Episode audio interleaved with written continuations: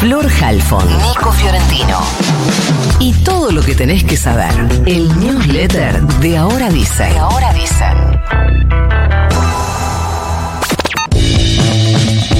Sigue la gira de Javier Milei por los Estados Unidos. Ayer mantuvo dos encuentros importantes en Nueva York, uno con el expresidente demócrata Bill Clinton, alguien que sigue siendo un referente muy importante, un consultor muy importante para el partido que hoy ejerce el poder en los Estados Unidos, que es el Partido Demócrata. Y con él eh, también se reunió con el enviado especial de Joe Biden para América Latina, se llama Christopher Dodd.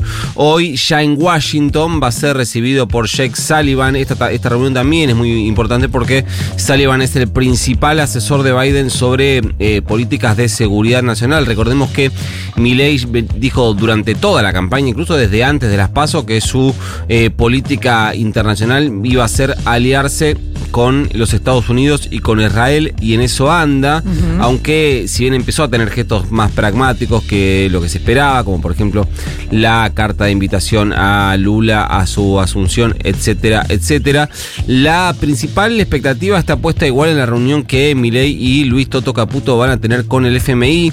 Hasta hay alguna expectativa de algún eh, cruce al menos una foto de Milei con Cristalina Georgieva, la eh, directora gerente del FMI. Desde La Libertad Avanza se cansaron en las últimas horas de negar que el objetivo de este viaje sea buscar guita, buscar deuda en dólares para engordar reservas y poder así desarmar todo el esquema de los leaks. El tema es que si vos vas a los Estados Unidos, te reunís, te reunís con el FMI y lo llevas a Toto Caputo y me decís que después no vas a tomar deuda, es como que me diga que él, no sé, tiene cola, cuatro, patas, cinco ladra y no es eh, un perro. Ayer desde el gobierno de la provincia de Buenos Aires tuvieron que salir a negar que un nuevo proceso de endeudamiento por parte de la gestión de Axel Kicillof tenga como objetivo usar esos recursos para pagar los aguinaldos de todos los empleados y las empleadas públicas. Eh, aclararon principalmente dos cosas. Primero que la deuda del proyecto que se envía a la legislatura está nomenclado en eh, dólares para, dicen, resguardar en el futuro los valores a partir de los cuales se redactó. Eh, si no se tomar deuda en pesos, después lo tenés que actualizar, así la Argentina. Eh, lo que se van a tomar son más o menos el equivalente a 150 millones de dólares, pero que el pedido igualmente es para endeudamiento en el mercado local y en moneda local. Y también se especificó que el monto solicitado, que se suma a la autorización que ya tenía el gobierno para tomar deuda con la sanción de su ley de presupuesto, imagino, eh, no amplía el endeudamiento en general, sino que lo actualiza en términos reales, justamente por la em, devaluación del peso. Ayer además Kisilov se reunió con intendentes bonaerenses donde se habló del estado de la provincia y de los desafíos que se vienen, sobre todo en términos financieros. Algo de alivio que se les, envió a los municipios es que van a poder, van a poder postergar, perdón, algunas deudas con el Estado provincial para usar esos recursos para poder cumplir sin problemas con el pago de sueldos de diciembre y aguinaldo. Igualmente la preocupación por lo que viene es muy grande y no habrá, y hoy, perdón, va a haber una cumbre de gobernadores peronistas eh, más algunos aliados del Frente de Todos podrían estar Gerardo Zamora de Santiago, Alberto Beretilnec de Río Negro y Hugo Pasalacua, estos dos últimos gobernadores electos de Río Negro y de Misiones.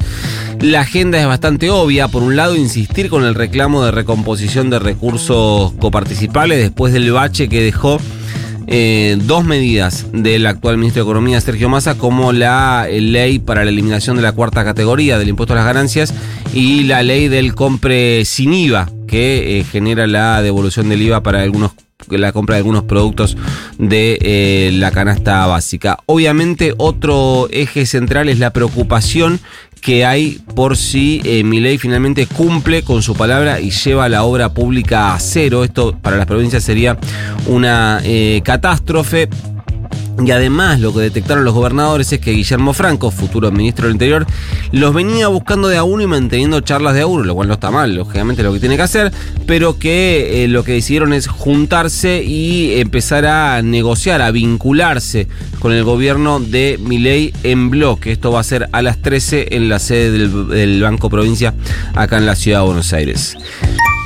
Hoy también va a haber una reunión de senadores del Frente de Todos. Primera, eh, primero una reunión en realidad, después va a haber una cena a las 18 y a las 20, son los horarios previstos.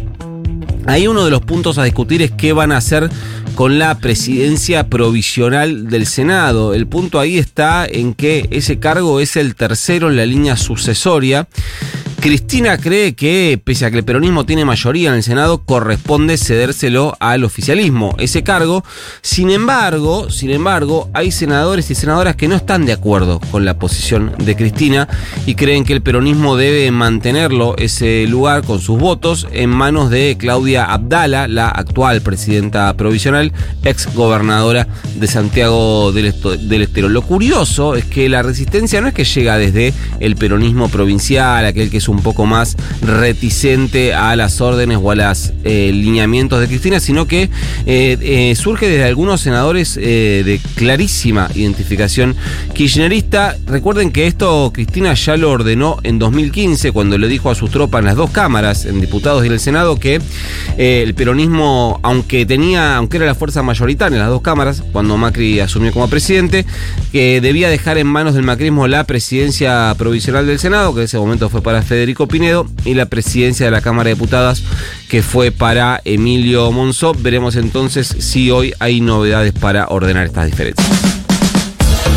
Y también si es para Libertad Avanza o para quién, ¿no? Porque está todo medio raro. Jamás ya entregó, lleva entregados a la Cruz Roja a 69 rehenes israelíes. Ayer fueron 24. Estoy un poco perdida con los números, pero la cuestión es que eran rehenes que estaban secuestrados en la franja de Gaza. A cambio, Israel liberó a unos 39 prisioneros palestinos, en total unos 150.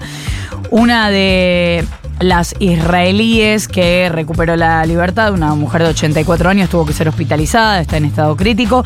Entre los últimos 11 liberados hay 6 argentinos. El grupo armado palestino informó en un comunicado que está interesado en extender el alto el fuego con Israel, que vencía anoche.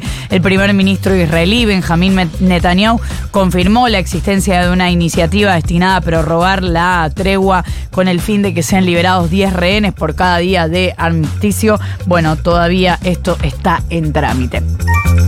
Ojo porque empezó una interrupción de servicios de transporte de pasajeros en el área metropolitana de Buenos Aires, porque las cámaras empresarias están empezando a reducir progresivamente los servicios para reclamar tarifas atrasadas y deudas del Estado. Uno se pregunta si es un nuevo lockout y también si en este panorama está dada la cosa para hacer un reclamo. ¿A quién le estás reclamando? ¿Al gobierno que se va? O le estás haciendo una advertencia al que viene. Por otro lado, Corrientes anduvo sin bondis, la ciudad estuvo todo el fin de semana y ayer sin colectivos. El secretario general de la UTA Corrientes, José Luis Sabao, dijo que es porque las empresas no pagan el saldo pendiente de un monto acordado en paritarias.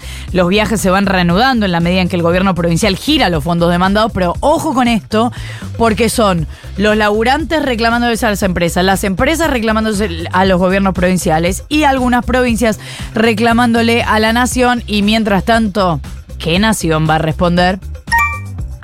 Los casos de infecciones invasivas causadas por la bacteria Streptococcus se incrementaron según el último boletín epidemiológico nacional. Desde la cartera sanitaria recomendaron hacer la consulta médica ante síntomas como dolor de garganta, fiebre, erupción cutánea, en fin. Estamos hablando de la causa bacteriana más frecuente de faringitis. Ojo, si alguien te dice que está con faringitis, que es probable que sea por esto.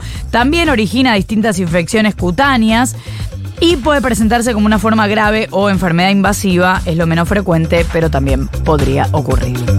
¿Mandamos el news? Dale.